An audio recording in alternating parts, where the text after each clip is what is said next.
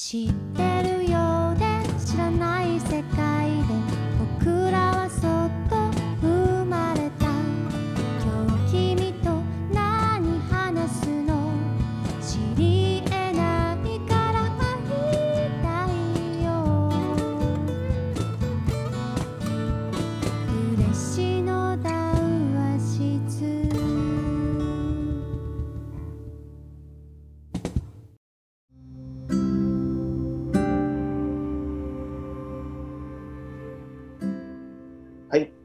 今日も始まりました。佐賀嬉野温泉で夜な夜な繰り広げられる秘密の談話室。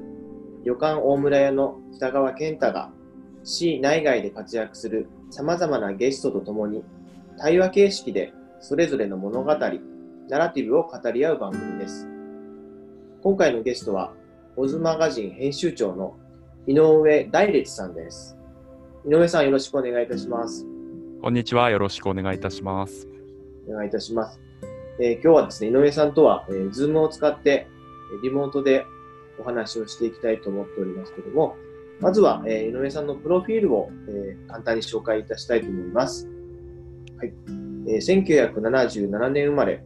2006年、スターツ出版株式会社に入社。オオズマガジン編集部所属ということですね。はい。で2015年より、えーオズマガジンの副編集長、2018年1月より編集長として活躍されております。読者の毎日を少し豊かにする寄り道を提案することをテーマに、雑誌からイベントまで、えーディレクションをするということでございますけども、えー大列さん、井上さんは43歳の時えっ、と、そうですね。今年43になる年ですね。うんはい。出版業界といいますか、こういう雑誌業界に入ったきっかけというのは何かあるんですか？あ、そうですね。あのー僕はも、ものを書くことが好きだったんですよね。文章を書くことがなんとなく好きで、あの、うんただまあ、なんか小説を書くような感じでもなかったので、はいあのー結構軽い気持ちだったんですけど、あのーまあ、出版社に入ったら楽しそうだなぐらいの感じで、は始まりました。えー、ご出身はどちらなんですか？えっ、と、私は千葉県ですね。船橋市というところです。うんうんうん。いわゆるもう関東圏の中で、そこまでこう、田舎という田舎ではないですね。えっと、そうですね。まあ、ベッドタウンのような形ですかね。ただ、周りには田んぼだったり、あの、千葉県は梨が結構名産なんですけど、梨園がはい家の裏に広がっていたりだったので、えーはい。まあ、ちょ、まあ、ちょっと郊外の田舎ぐらいの感じですかね。うんうん、そうなんですね。はい。今、オズマガジンに入られて、えー、今、5年ぐらいですか？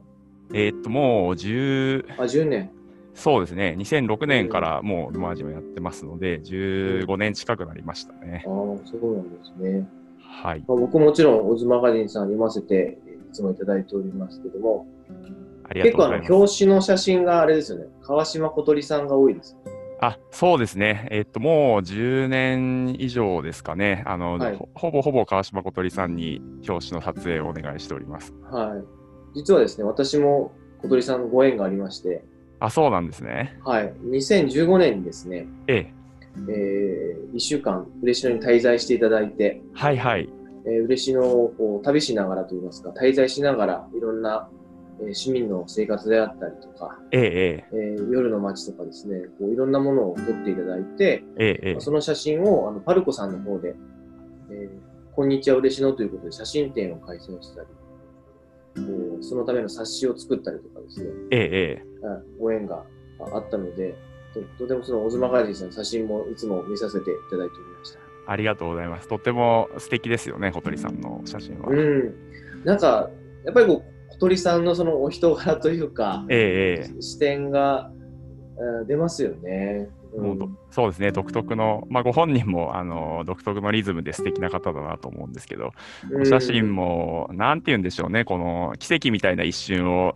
ごく普通に撮られますよね。うんうん。なんかあの時にですね、こう、まだ言語が僕はできてなかったんですけど、ええ、今、オズマガジンさんでこう連載が始まった、暮らし観光郵便局というコーナーがあるんですけど、はい、まさにその、なんですかね、過敏な装飾をされてない、えー人々の営みの中にこう、キラリと光るものをなんか写真であったりとか言葉で表現されてるというのがなんかすごくこう小鳥さんの世界観ともなんか通じるものがあるなと思って見ておりました。ありがとうございます。はい、で今、オズマガジンさんの中で先ほども言いました暮らし観光郵便局というコーナーがはい始。まったんですけども、これを始めたまあきっかけとかはあるんですか？えっ、と、きっかけはですね、去年ですね、あの、写真家の素子さんという方がいらっしゃいまして、はい。あの、ローカルフォトという活動をされてるんですよね。日本のいろんな地域で、あの、もう地元の人を中心に、カメラがあると街が楽しくなるといったようなテーマで活動されていて、まあ、その方とご縁があって、あのーより、あの、オズマガジンでも旅の特集は結構よくやるんですけれども、そういう地域に根ざした、あのまあ、営みのようなものを紹介する記事が作りたいなというところがきっかけでした。うん最初、そのローカルフォトとかですね、はい。暮らし観光というような、まあ、考え方を聞いたとき、第一印象はどうだった？んですかあ、えっと、すごくしっくりきたんですよね。あのーオズマガジンの雑誌の方でも、そういう、それに近い価値観っていうのは、あのーうん持っていたんですよね。で、はい。あんまり、こう、ぴったりくる言葉みたいなのはまだなかったんですけれども、あのーうんその時に、元子さんは生活観光っていうことをおっしゃられていて、うんあ、のー例えば、えっと農家さんが農作業される様子も、それはそれとても素敵な地方、地域の財産であるとか、あのそういったお話をされていて、すごくよくわかるなっていうのが、はい、その時の気持ちでしたね。うんまあ、今こうコロナになってですね、こう今までのこう観光業界のこう考え方っていうのも、ちょっとこうゼロベースになってしまったところがあって、ええはい、まあちょっと前までは本当にこうインバウンドがまさに全盛で、はい、でそれまではまあ個人旅行の前はその団体旅行だはい、そのパパッケージツアーみたいなのが、もう旅行といえばそういったものみたいなうんうん。ところがあったんですけども、はい。井上さんのこう視点から見て、ええ。その観光のその変遷といいますか、はそういった視点をお持ちですか？そうですね、えっと、いわゆる有名な、まあ、観光名所と呼ばれるようなあの、多くの人が足を運ぶような場所も、もちろん楽しいと思うんですけれども、うん。あのまあ、個人的には今そういう本当に地域のこう顔が見える人とのコミュニケーションみたいなことがあのどんどんどんどん楽しくなってきたなっていうのがこの数年ぐらい感じていることですかね。うんうんうん。実際井上さんもそういった旅を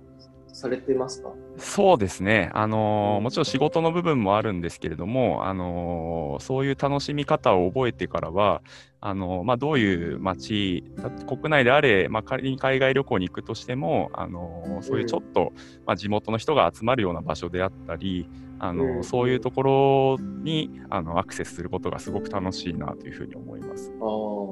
今までこう行った地域でこう印象的な場所とかありますか？あーそうですね。えっと、パッと思いついたのは今、神奈川県の真鶴ですかね。あのこちらのラジオにも登場なされたと聞伺いましたが、はい。あーはい。えーえー川口さん、真鶴出版の川口さんですね。そうですよね。はい。うんあのー行かれた方はご存知だと思うんですけども、すごく、まあ、昔ながらの港町の風情だと思うんですが、うん。あの真鶴駅という駅降りて、海に向かってこう坂を下っていくような感じなんですけれども、うん。あのもちろん海の見える景色も綺麗ですしあの、うん。小さな路地がたくさん残っていたりあの、うん。街としてそういう景観をしっかり守ってきているところがすごくいいなと。であのうん街の人たちもやっぱり顔が見えるお付き合いがあのすごくたくさんあるんですよね。お店の人であり、えっと、暮らしている方であり、うんそういうところにちょっとまあ、あの旅行者としてお邪魔するわけなんですけれども、あうんのそれに触れるのがすごく心地がいいなとあの、うんよそから来た人間なんですけど、それが心地いいなとすごく思いました。うんまあ、こう一般的にこう旅行とか言うとですね、こういわゆるこう観光地だったり、はい、観光の街に行くと、こういわゆるこうお土産屋さんがたくさん並んでとか、ええええ。ー旅館とかホテルとかたくさん立ち並んでるイメージなんですけど、えはい。本、当にこう真鶴というのは、いわゆる観光の街ではないところですよね。そうですね。本当に普通の昔からある干物屋さんがあったりするんですけど、まあ、地元の方もご晩ご飯に干物を買うような感じだと思うんですが、そういうところで、まあ、お魚を買ってその場で食べたり、まあ、お土産で持ち帰ったりするのがな、なんでしょうね、すごく楽しかったんですよね。うんうん。その真鶴出版行くまではそういった旅ってしたことあったんですか？えっと、そうですね。ちょこちょこっていう感じですかね。真鶴以外ですと、あのー石川県の能登能登半島の方ですかね。ここも、あのーフラットさんっていうお宿があるんですけれども、うん。あのーまあ、地元の食材を使った、あのー食事を出されたり、すごく雰囲気のいいお宿で、うん。あのそこなんかもすごく楽しかった思い出がありますね。うん。やっぱりそういった、なんですかね、都市部から離れて、ええそういった地域に行くと、なんですかね、スピード感とか空気感が全然違いますよね。そうですね。うんやっぱり、まあ、東京を中心に都会だと、とにかく物も情報も人もすごく、すごい数ですので、なんでしょうね。やっぱり知らない間にいろいろちょっと疲れちゃう部分っていうのはあると思うんですけど、やっぱりそういうスピード感が、ほ本当の自分のリズムみたいなのに近づけるような感じはします。うん。うん。僕もこうたまに家族旅行とか行くとですね、ええこう、いろいろやっぱり詰め込んじゃうんですよね、予定を。はい、わかります。で、僕もその旅館の現場でお客さん見てても、こう結構世話しない旅の方が多いと言いますか、もう明日の9時にはここに行って、えーあれ買ってっていうような、こう、はい詰め込み型のこう旅行プランを立てる、うん立てがちなんですけど、なんか今その暮らし観光、えー郵便局で表現してるのって、はいそうではなくて、何かこうリズム感ががゆったりしてて、こう自由度がこうあるような旅なんですけども、はい。何かあの紙面からそういった空気感が、ええ感じられて、すごくいい連載だなと思って見させていただいてますけど、ありがとうございます。もっとそのなんかね、世界観が、はい日本各地のうんうん。僕らのような、えー旅館の、えー人であったりとか、はい。えー地域の人たちがこう気づけばいいなと思うんですけど、えええまあ、そういった気づきを与えるためにも、こう、オズマガジンさんがこうメディアとして表現していくのかなと思うんですけども、なんか今後のそういった、あのーまあ、こういったこう暮らし観光がすべてこう、こうマスになるわけではないと思うんですけど、はい。こう暮らし観光的なこう柱がもう一つできることが、うんうんなんかこう、いろんなこう旅の自由度が広がるのかなと思うんですけども、はい、そういった思いはあられますか？あそうですね。やっぱり、あの自分のことって自分でなかなかわからないのと同じで、あのうん。地域であっても、まあ、自分の町が、まあ、どんな町でどういういいところがあるっていうのは、なかなかこうそこに住んでいると気づきにくいものだったりもすると思うので、まあ、そういう意味で、オズマガジンのような媒体が外から見て、あのこういうものも素敵ですよねとか、あのじゃあ、ローカル線が不便かもしれないけれども、でも、ある見方によればそれもとても素敵な文化だと思いますみたいなそういう目線は提供できるかなというふうに思っていますし、うん。あのーまあ我々は首都圏メディアなので関東地方の読者さんが多いんですけれども、うん まあ、あの単純に知らない街を知ることであったり、あのうんやっぱり見落としがちな良さみたいなところに気づく面はあると思うので、はいあのそういう新しい楽しみ方として知っていただけると、あの自分らしいあのその人なりのたくさん詰め込むのがいいっていう人ももちろんいるでしょうし、うんいや本当はもうちょっとゆっくり時間を過ごしたいっていう人も必ずいるはずですので、その辺の、まあ、楽しみ方のスタイルを広げていけるといいなというふうに思う。ああ、なるほど。先ほど言われたように、そのオズマガジンさんは読者の方が、まあ、首都圏、はい、かつ女性が多いと思うんですけども、そうですね。大体年代的には何歳ぐらいの年代が多いんですか？えっ、と、結構広がってるんですけれども、まあ、中心にいらっしゃるのは30歳、40歳代の方が一番ボリュームとしては多いんですが、あのーだんだん少しずつばらけてきたっていう感じありますかね、この10年ぐらいで、あのはい、10代の方に手に取っていただくこともあれば、うん。あのーオズマガジン30年ちょっとやってるんですけれども、ずっと長く読んでくださって、今50代、60代っていう方もいらっしゃったりするので、うん。だんだんその属性などよりもあの、まあ、価値観こうそういうオズマガジンが言っている寄り道みたいな考え方がお好きな方に手に取っていただけてるかなという感じです。うん、先ほど言われたその属性より価値観っていう言葉はまさになんか、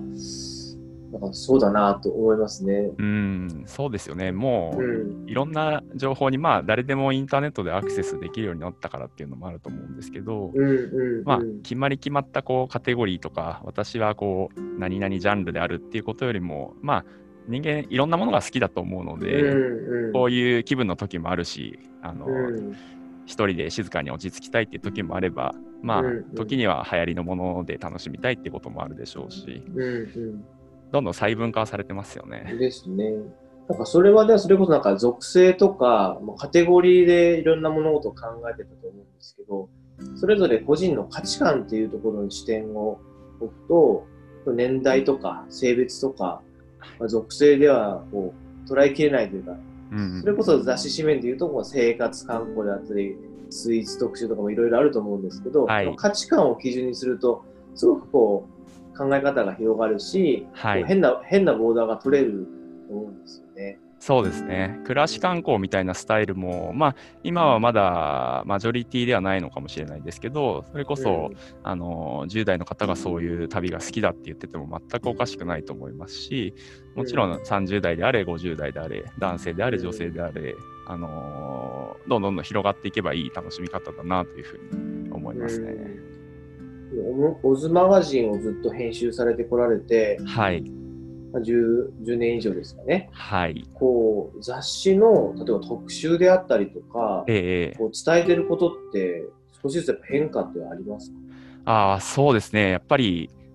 あのインターネットが登場して、それからスマートフォンがあの当たり前のデバイスになってっていう変化はいろいろありましたので、うんえっと、変わってきてはいるんですけども、オズマガジンってうんずっとお出かけの情報を何かしら扱ってきたんですよね。そこだけは変わっていなくて、た、だ、お出かけで求めるものがやっぱりだんだん変わってきたっていうのはありますよね。昔だったらやっぱり、あの最先端のトレンドが知りたいっていうところが昔は強かったと思いますし、でも今はもうちょっとこうお出かけに求めるものも、まあ、人によってはちょっと癒し的な部分であったり、うん、あの自分らしさを探すような部分だったりとか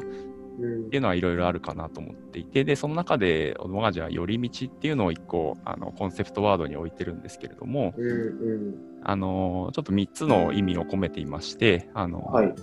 単純にまずは、あの、お出かけしてほしいなっていうのが1個あります。はい。で、それからは、まあ、何かと忙しい時代だと思いますので、ちょっと一息入れるような気持ちを持って、あの、寄り道って言葉を楽しんでほしいなというふうに思っています。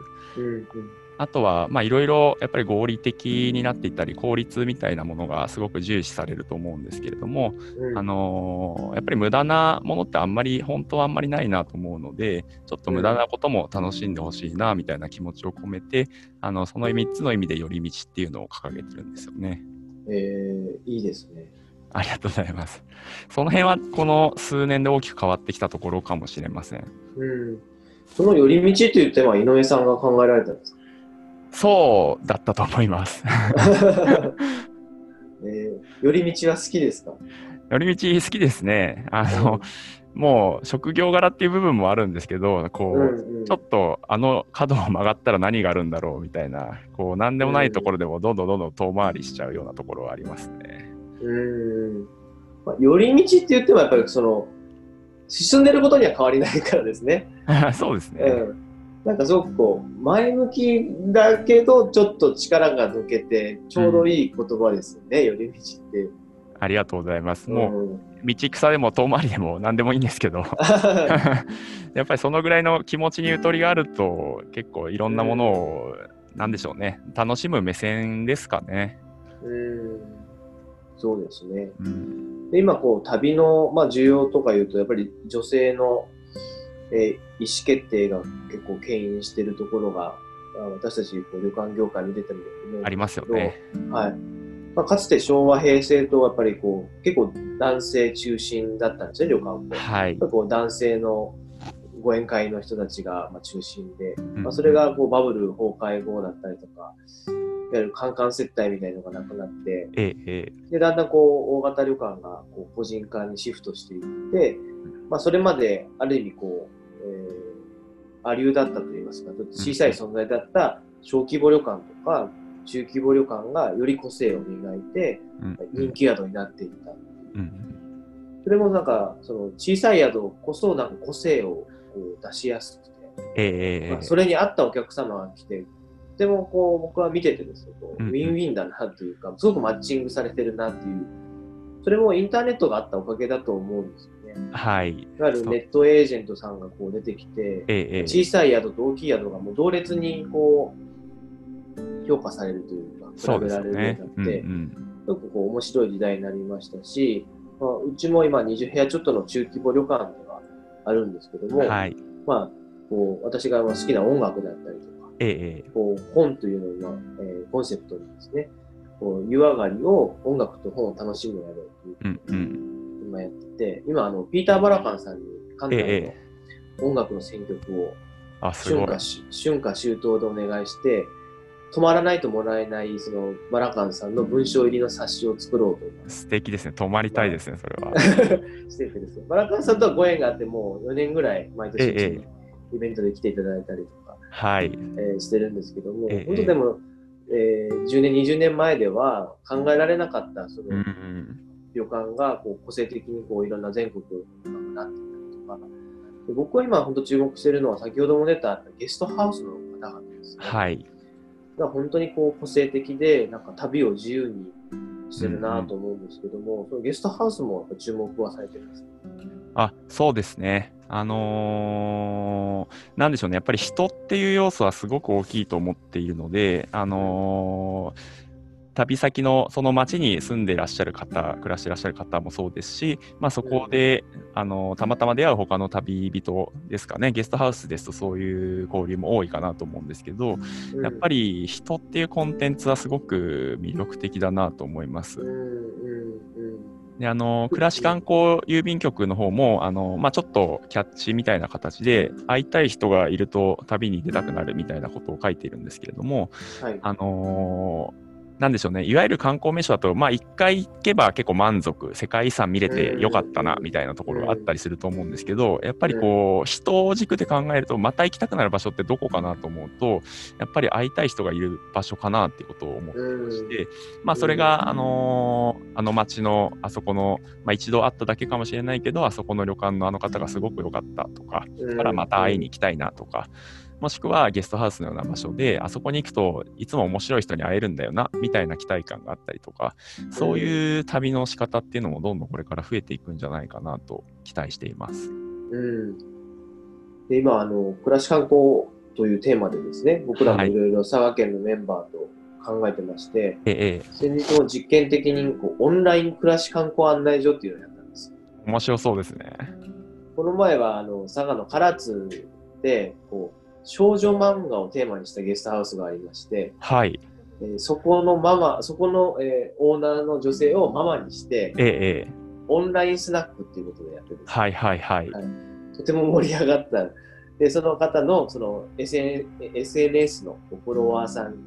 にこう呼びかけて、うん、うん。こう、ズームに参加してもらって、はい。このズームの背景もスナックのデザインで、ええ、ええー地元のデザイナーに作ってもらって、え、はい。もう本当にスナックで飲んでるかのようなへえ、す錯覚にご。ないって、でそのこうさ、えー参加してくれた方、関東の方が多かったんですけど、はいはい。ほとんどが佐賀に来たことないうんうん。方が多かったんですよ、ええ、ええ、でそれがこうイベントという形ですが、こうズームでこう顔と顔を見ながら、あるいは知り合いになる。っていう、こう新しい動線というか、新しい流れができるかもなっていう、こうある意味期待をこう抱いたんですよね。そうですね。それきっかけで、まあ、多少顔見知りになられて、今度は本当にリアルで会いたいですね、みたいな流れもありそうですね。んんなんかその暮らし観光郵便局に登場してした、えー登場した方と、はいなん。かズズームイベントでしゃ実際喋ろうみたいなのもあっても面白いんじゃないかあなと。そうですね。ちょっとそういうのもいただきます、そのアイデア。ああぜひぜひ。でも今このコロナのおかげで本当皆さんズームを当たり前に主婦の方でも使われてるので、なんかそういったうんうんこう、か旅の流れっていうのもまあ今後できてくるのかなと思ってて、そうですよね。うん。やっぱりこれで、てることはすごくアナログなんですけど、うんうん、今の IT を駆使して、よりこう心が近くなるというか、なんか SNS のさらに先みたいな イメージかなと思うんですよね。そうですね。うん。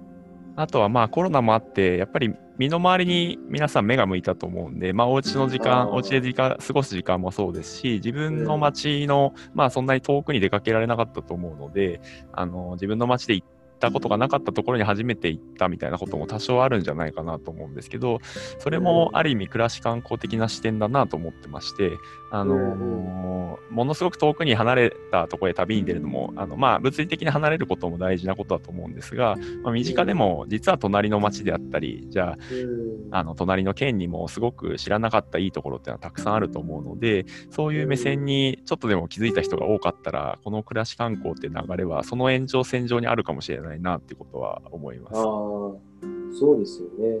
やっぱりこう今、えー近場旅行、マイクロツーリズムって言われてる中で、はい。まあ、嬉野も結構県内のお客様が今増えて出るんですけあやっぱりそうなんですね。うん、皆さん今日のチェックアウトも言われたんですけど、こんなに嬉野温泉気持ちいいおお湯だったのねって言われたんですうね。ん。同じ県内の人に。やっぱりなんか僕らって旅行というと、なんか遠出をしないといけないっていうようなイメージがどこかにあると思うんですけど、えやっぱりなんか30分圏内とか1時間 ,1 時間圏内の旅っていうのも、なんか時間の過ごし方が多分ゆったりと、えそうですよね。うん、していて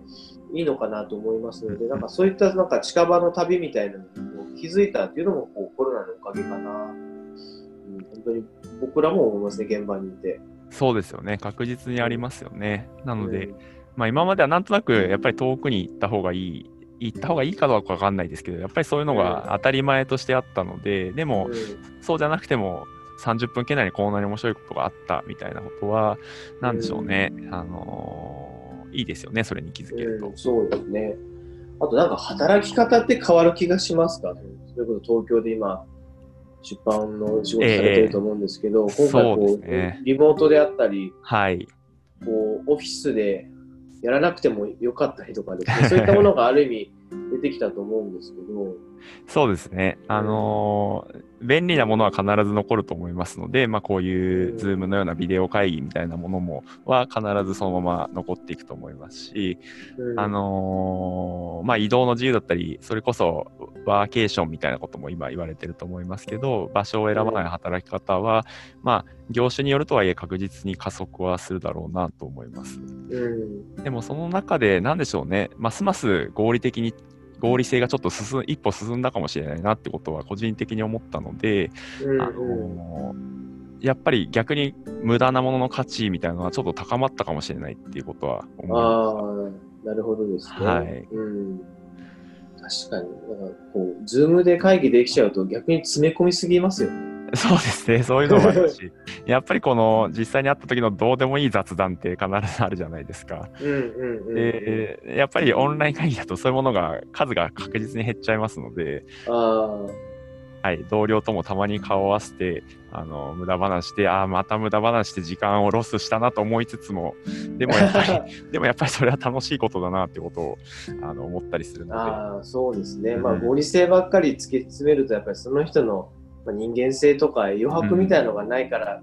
こう関係性が急須になる可能性もありますよねで、。そうですよね。なので、まあ、せっかく働き方が変わって、もし時間が、にゆとりができたら、それをうまくいっぱい寄り道して、楽しい方向に振り分けられるといいなと思います。うんうんうん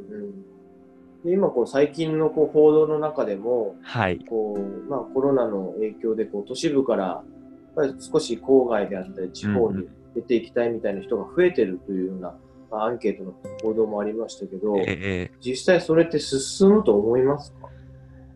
進むと思います。あの、うん。あまあ、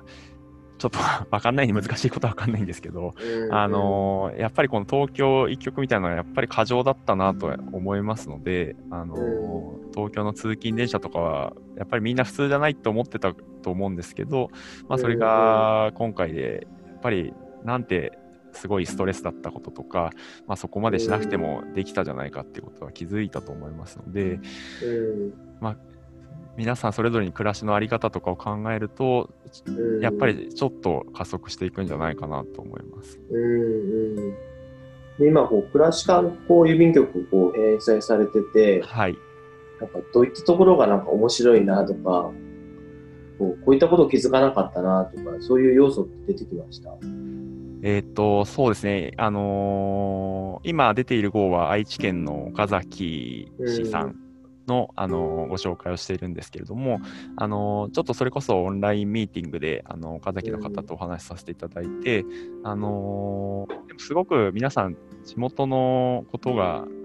まあ、好きになますます好きになったですとか、うんあのお若い僕のイメージだと10代20代の方ってやっぱり田舎より都会に出たいみたいな気持ちがあるのかなって想像してたんですけど、案外あの今の若い人たちは10代でもあの地元のことが好きでちゃんと地元の文化を受け継いでいきたいみたいなことをおっしゃられていてあのあややっぱり流れはあの、まあ、僕たちが思ってる以上にそういう、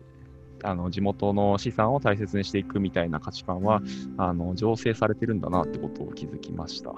うん、なるほど。僕もあの、岡崎のマイクロホテルというですね、ええアングルというゲストハウスを最近開業されたはい方とお話ししたんですけれども、やっぱこう、岡崎の人たちはシビックプライドがすごくうんうん。あると。でなかなかこう、逆に若者でも東京とか大阪に出ていかないっていう話ええええ。それってとてもすごいことだなとそうですよね。思うんですよね。僕もこう佐賀というところに生まれて、ええ。まずはやっぱ東京出たいとずっと思ってはい。ましたので、うんうん。なんでそういったことが起きるんだろうみたいな話をしたときに、やっぱりこう、親がう街に、街への愛着であったりとか、うんうん。それこそプライドみたいなのを、やっぱり持ってたみたいですね。ああ、なるほどやっぱ。りこう、ぱこう親の姿っていうものはすごく大事だし、ええ親が楽しそうに暮らしてる街っていう。のってすごく大事な要素なのかなと思いますね。確かに、僕たちもまあメディアなので面白い街ないかなっていう形でいろいろ探すんですけども、やっぱり街の方たちが自分たちの場所を楽しんでると、やっぱり目立つんですよね。うんあ何か面白いイベントやっているなとか、面白いプレイヤーさんがいらっしゃるなですとか、そういうところに気づくと、あの僕らもちょっと吸い寄せられていって、やっぱり楽しそうな人がいる広場には人が自然と集まっていくんですよね。あの集まりりは何だろうみたいな形で。うんうんでそうすると僕らも、まあ、それを取材させていただいたりみたいな流れが出ているので、やっぱり、なんでしょうね、最初は自分たちがそのシビックプライドと言われるような自分の街を好きになるうん。きっかけみたいなのがあるといいんだろうなとは思いますね。うん。僕も今帰ってきて12年目なんですけど、ええ、えいわゆるその全国の町おこし的なものって、こう自発的なものって僕少ないなと思ってまして、うん結構こう、こういう予算があるから何かやりませんかとか、はいはいこうこう外部の業者さんが提案してくる。え、えそれに市民がボランティアで参加するみたいなうん形がとても多かったですし、はい。まあ、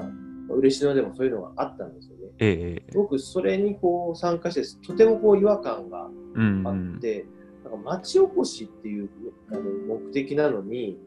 なんかこう市民の人たちがすごく受け身で参加してうるんっていうのが、これって本当に町おこしなのかなって、はいはいはい素。朴に、えー僕は25で帰ってきたんですけど、ええ、思って、なんかこう自分なりになんか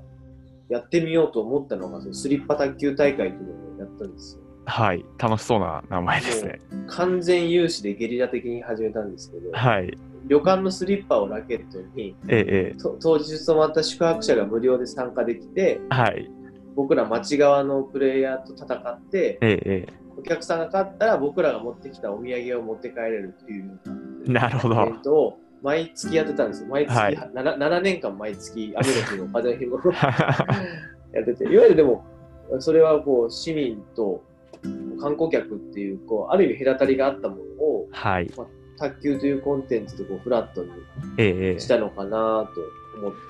え、なるほど、なるほどで、。それで大事にしてたのは僕ら自分たちが楽しいっていうことを大事にあしてたやっぱりそうですよね。うん。で、あの、当日まで誰が来るか出血も取らずに、来れる人が来てくださいっていう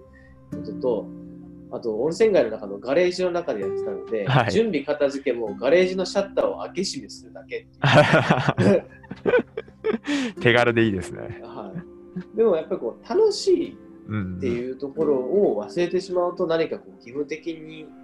なってしまうなっていうのがあってですね。そうですよね。でなんかそういういわゆるその受け身の町おこしみたいなのを、こうどうやったらこうなくせるのかなと思うんですよね。うんそこはちょっと僕の中で悩みでもある。確かに。でも、すごくヒントはあるかもしれませんね。やっぱり、あの、街の人たち皆さんが楽しむっていう、じゃあ、うんと、その外の人は何を求めているだろうかとか、そういう目線、まあもちろん必要だとは思うんですけど、やっぱりそれより前に自分たちが楽しんで、楽しいことをしているところを見てもらって、あの、うんそうするとやっぱり人は絶対ついてくると思いますので、こうお店に行列してるとこれは何の行列だろうと分からずに並んじゃうみたいな人もいると思うんですけど、そうういうことが起きていくのかなとは思いますね。ん。そうですよね。なんかこう、僕が見ててこうほっこりするのが、本当にこう、地元の農家さんが、ええ道路のこう沿線にこうコスモスを植えて、何十メートルになりましたみたいな、なんかそういったことが本当の町おこしであって、何かこう、与えられたこう物語をこなしていくみたいなのは、ある意味もう町おこしじゃないんじゃないかなって思うね。ああでも、それはあると思います。よくあの差別化みたいなことが言われたりすると思うんですけど、あのこう差別化っていうと、じゃあ、僕が北川さんにない、北川さんがない何かを求めて別のものにならなきゃみたいな感じだとそうするとこうじゃあ本当は自分の得意なものとか個性はこういうものっていうのを置いといてこうよそから持ってきちゃう知らないよくわからないけどできるかわかんないけど持ってきちゃうみたいなところが起きちゃうとそういうちょっと受け身的になってっちゃうのかなと思うのでうん。あのーまあ結果的に差別化っていうのは大事なんでしょうけどやっぱりまずはうん自分の好きなことは何だっけとか自分の得意なことは何だっけっていうところから始まることがやっぱり健全なうんあの持続可能っていうのはそういうことなんじゃないかなとは。うんでも一方でやっぱりこうメディアの功罪っていうのもあると思ってて、はい。ある意味こう情報化の中でなんかいわゆるマスメディアから与えられた情報だけをこう鵜呑みにしてしまってそれを自分たちの価値観とこう勘違いしてしまうええ部分は、まあ、僕もにももちろんあって、うん例えば東京に憧れてっていうのもある意味テレビとかはい。えー雑誌からこう与えられた情報でそこは本当にきらびやかで夢の世界みたいに思っていくけど、これ言ったらやっぱり現実とうん。あの夢のギャップみたいなのを感じたりとかはい。その場所の生活を楽しくするのは結局自分次第だなっていううん。気づくんですよね。ええまあそれはやっぱりでも田舎から出たから、まあ、気づくのかなとはうんうん。思ってて、うん、なんかこうそこでなんか少し鍛えられたんですよね。うん。はい結構今こんなお話をいしてたりとか、はい。他の地域のプレイヤーの方たちとお話しすると、皆さんやっぱり一回外に出られた方がうんうん。多くて、やっぱりずっとここにいますっていうよりかは、うんどこかこう自分の生まれた場所を客観的に見れる人うんっていうのが多い気がして、なんかこう、えー、オズマガジンさんじゃないんですけど、何かその、なんですかね、今までのような東京のトレンドだったり、マスメディアが作ったトレンドを押し付けるんではなくて、本当に今やられてる暮らし観光みたいな視点も、はいこう。たくさん散りばめることで、あすごくかっこいいこう首都圏の雑誌なのに、うちの街が載ってるみたいな、うんうん。それってすごく多分今の若い人たちからしても、ええええなんかある意味誇りになるようなうんうん。気がしてて、なんか僕が思春期の時はそういった雑誌はほとんどなかったので、ええある意味こう本当にこうトレンドを、今のトレンドはこれだみたいなものしか、まあ、僕が受けた情報ではなかったはい。で、なんかこういった、あのー暮らし観光というような視点のこうメディアだったり、情報発信が増えていったら、なんかこう、地方のなんか可能性っていうのもなんか広がるし、自自発的にこう考える人間が、まあ、できてくるんじゃないかなと思いますね。そうですね。僕らも、あのーまあ、僕らなりにメッセージメッセージ性を考えた上でコンテンツをあの集めて発信させてもらってるんですけど、あのまあ、やっぱりそれはあくまで僕らの考えるものであったり、まあ、僕らとしてはこれをお勧めしたいという形でご紹介してるんですけど、まあ、やっぱりそれがうんうん。当然会う人もいれば会わない人もいらっしゃると思うので最終的にはどういまあ、どう受け止めていただけるかはあの手に取っていただく方に委ねられちゃうなと思うんですけどうん。ただまあやっぱり楽しみ方っていうのはいろんなスタイルがあってしかるべきだと思うので、あのち地方のいいところも見つけられる都会のいいところも見つけられる、海外にももちろん知らない文化があっていいところがあるっていうことだと思うので、あのオズマガジンとしてこうこれが正解ですみたいなことは全然言うつもりはないんですよね。なんとなくまあ、その辺の緩さも含めて寄り道っていう言葉に託している部分はあるかもしれないです。ちょっとこういうのも覗いてみたらもしかしたら面白いかもしれませんよぐらいの、まあ、ある意味無責任かもしれないんですけど、あのうん。その方がきっとなんか日々はちょっといい一日になるんじゃないかなぐらいのことを考えてますね。うんうん僕の中でなんかオズマガジンといえばなんか鎌倉特集みたいなあそうですね。もう、イメージがはい。ありますね。定番的に毎年だいたい4月にー特集してるんですけども、それも10年以上ずっと続けてますね。うんであの今度の号がその鎌倉の中でもこう鎌倉の暮らしはい。というテーマで、ええ。ええーやられると思うんですけど、えはい。そこに至った思いというのはどんな感じですか？えっ、とん？鎌倉ですか？今度のなんかこうインスタで見たんですけど鎌倉特集は鎌倉の暮らしというようなこうし視点だったと思うんですけど。はい。あのーもう今年の4月に出てる号なんあです。4月号ですね。はい。えっと、ちょっとまあ、のどかなみたいなこうテーマにしてまして、えっと、まあ、うん鎌倉もいろんな楽しいところがいっぱいあるんですけど、あの、ちょっとやっぱりゆったりとしたリズムみたいなものを、あの、お届けできたらなと思っていて、鎌倉の中でも比較的ローカルなエリアを取り上げさせてもらったり、えっと、まあ、そこでお店をしている方のちょっとライフスタイルによった記事を紹介したりしましたね。うんうんうん今こう雑誌の中でもですねこう、はいい、わゆるその有名人とえいうよりかは、うん何かこうなんか自分たちのライフスタイルはい。をこうちゃんとこうお店であったりとうんか、うん。こう家の中で表現しているみたいなそれこそその表層的なビジュアルよりもええええ何かこうな内面的なこう生き方みたいなことをこう貫かれたりとか表現されている方が、すごくこうこうメディアに出たりこうし始めたなっていうところがあって、そうですね。うん、何か今までその芸能人がこう本当にこうメディアの中では一番こうきらびやかでっていうようなこう方向性がだいぶ変わってきたなと思思いますけど、この辺はどうですか？そうですね。あのーなんでしょうね。やっぱりもう、う嘘がバレちゃう時代ですよね。こう、表面的なものだけだと、やっぱり見透かされちゃいますし、うん。あのーやっぱりもっと本質的な部分が、もう、を知りたいっていうふうになってると思うので、うんうん。例えば、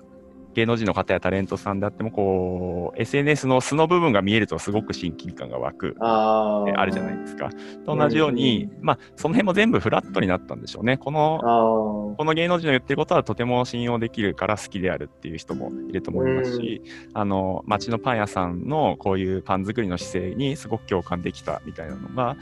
結構同列に見えるようになってきていてなのでオズマガジンとしてはその、まあ、有名な方が有名だからっていう理由で紙面に起用することはもう全然なくなって、あなるほど。のはい有名人だから絶対出さないってことはないんですけれども、うんうん。あの例えば有名な方であれ、有名でない方であれ、まあ、鎌倉にとても詳しいとか、温泉がすごく好きであるみたいな方であれば、うんその企画に合わせてご登場いただくんですけれども、うんあのまあ、そういう意味でやっぱり本当にあの読んだ人が共感できる、もしくは信頼できるうん。情報みたいなのを、あの厳選して出すようにしてます、あー今やはりいろんな方が SNS というメディアで、はいあ。る個個人メディアを持てる時代になって、うん。まあ、そういったそう多角的な、多面的な情報を仕入れて、はい本。当の本当に自分の価値観に合った人を探しやすいこう世の中になりましたよね。そうですね。もう今度はありすぎて大変ですけどね、選ぶのが。確かに確かに。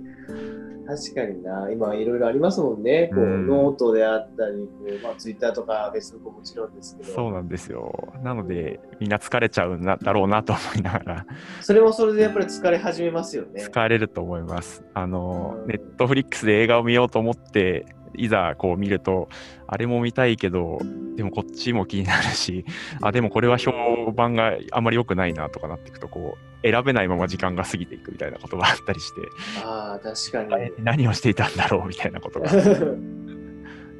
でもその辺でやっぱり自分の、えー価値観に合ったこうセレクターみたいなのを見つけるのは大事ですよね。そうですね。うん、そうだと思います。自分のあの思考に近い方の情報は多分信頼できると思うので、うん。オズマガジンもなるべくそうありたいなというふうには思っていますね。ああ、なるほど。やっぱりそういったなんかメッセージとか思いっていうのを、はいち、ゃんと表現することがまあ大事なんでしょうね。そうですね。うん、あとはま先ほど言った、うんはいあとどうぞ。あすいません。あの、先ほど北川さんがやられてたスリッパの卓球もそうだと思うんですけど、あの、うん、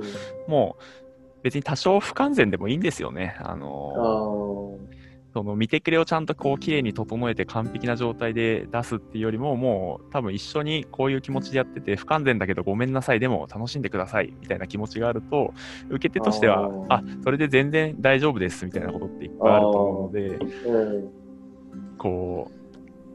デパートで買ったものを何重も放送してあでもそこまでしなくてもいいんだけどなみたいなことがあるような感じであの本当ちょっと包み紙ないんでこれですいません。あるものですいませんみたいなことうがあってんもうん。ちゃんとこう、その人の思いが伝わっていたりとか、あの、商品に間違いがないってことが分かっていたら全然大丈夫みたいなことがあると思うのと同じで、まあ、その辺もやっぱり、あの思想みたいなものが一緒に伝わっていくと、やっぱり信頼できて、あ、この人のやることならまあ多少、多少見た目が悪くても中身は大丈夫と思えるとかっていう関係性があるといいですよね。それってやっぱこうゲストとホストっていう立ち位置が変わってきたんですかね。うん、そうだと思います。あとは、何でしょうね。あのー昔は、まあ、買い物するなり旅行するなり消費があって、その後にまあコミュニケーションがあるみたいな順番だったと思うんですけど、ちょっと逆転し始めてるのかなと思って、最初にこうコミュニケーション、あ、北川さんってこういうことを考えてるんだ、この人の宿はなんだか良さそうだな、みたいなのが、順番として逆になりつつあるのかなと思っていて、うんうん。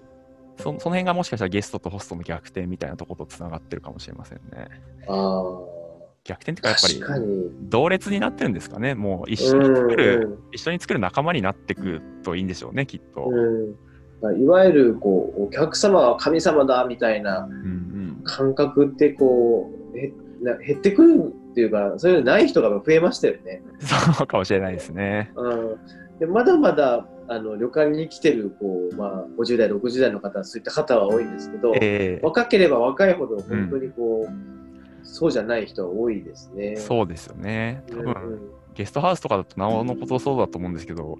場合によってはもうなんか、じゃあ受付手伝うよみたいなことがへあってもおかしくなさそうそうそうですよね。ううんんうん。それってすごくなんか僕見てて美しいと思うんですけど。そうですよね。うんうん。でもそれってやっぱり普段からそのホスト側といいますか、お店側のやっぱり価値観であったりとうんか、こう思いをちゃんと表現してるから、そのゲストがそれを受け止めて、ある意味仲間みたいな、友達みたいな感覚にね。陥るので、やはりその自分の思いとか、まあ、コンセプトだったりとか、まあ、普段の情報発信っていうのは、すごく大事なんでしょうね。そうでしょうね。やっぱりうん。関係性をどんなふうどんな関係性を作りたいとお互いが思っていくかなんでしょうね。あの、うん。あくまで神様として扱ってほしいっていう人もいらっしゃると思います。しもちろん、はい。あの一緒に何かをしていきたいんだと。まあ、暮らし観光にまたもしかしたらつながるかもしれないんですけど、やっぱりこう旅に求めるものが、じゃあ、極上のサービスです、極上のおもてなしです、だとしたら、まあ、暮らし観光はちょっと向いてないかもしれないんですけど、あのまあ、一緒にこう、じゃあ、街づくりにちょっと参加してみたいですとか、うんうん。そういう目的だったら、じゃあそれに合うのはもしかしたら暮らし観光っていうスタイルがきっとぴったりくるかもしれませんみたいな。うん。そうですね。まあ、関係性でいうと、その雑誌と雑誌の読者の関係性っていうのも変わってきてますか？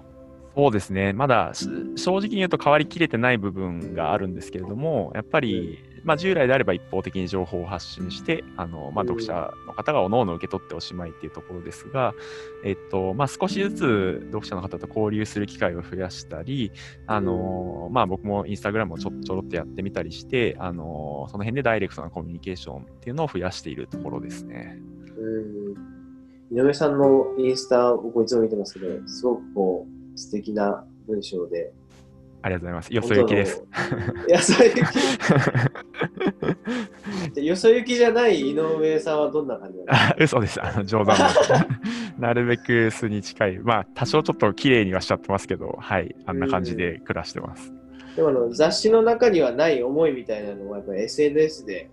こう感じるとやっぱりこう手に取りたくなるなとそうですね。どう思いますね。はい。理由は紙でもあるんで、限りもありますし、あんまりこう、関係ないことがいっぱい載っていくと読みにくくはなってしまうので、はい。あの、まあ、そこにどうしても書ききれないことであったり、まあ、裏側の部分みたいなものを SNS で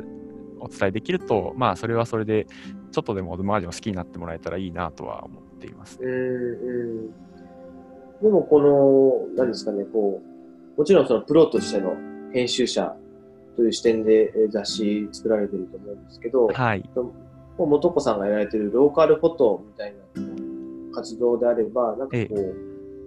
僕らみたいなこう地方で暮らしてる一人一人がはい。発信者になってうん写真を撮り文章を書くみたいなのが、まあ、増えることによって自分たちの活動とか街にもそれこそプライドが生まれたりとうんか、うん。それを発信してそれを受け取る人がいて交流が生まれてっていうとてもあのいい循環が僕は生まれる可能性がある活動だなと思って見てますはい。けど、なんかその編集の視点で見てええ、ええ。なんかさ例えば、えー本当に街の普通のなんかおばちゃんとかええ、ええ、ーこう情報発信するときに、うんなんかこういった思いをか書いてほしいとか、こういったことに気をつけた方がいいよみたいなのありますか？難しいですね。結構みんなよそ行きになりがちなんですよ。ああ、そうですね。なんでしょう。文 文章書き方講座みたいになっちゃいますけど、あの、読んでくれる人を思い浮かべた方がいいなとは思うので、あの。その、不特定多数と思っちゃうと難しいと思うんですけど、あまあ、例えばじゃあ、あの、知り合いに紹介するとしたらですとか、なんかそのぐらいの感じで、あの、書いてみると、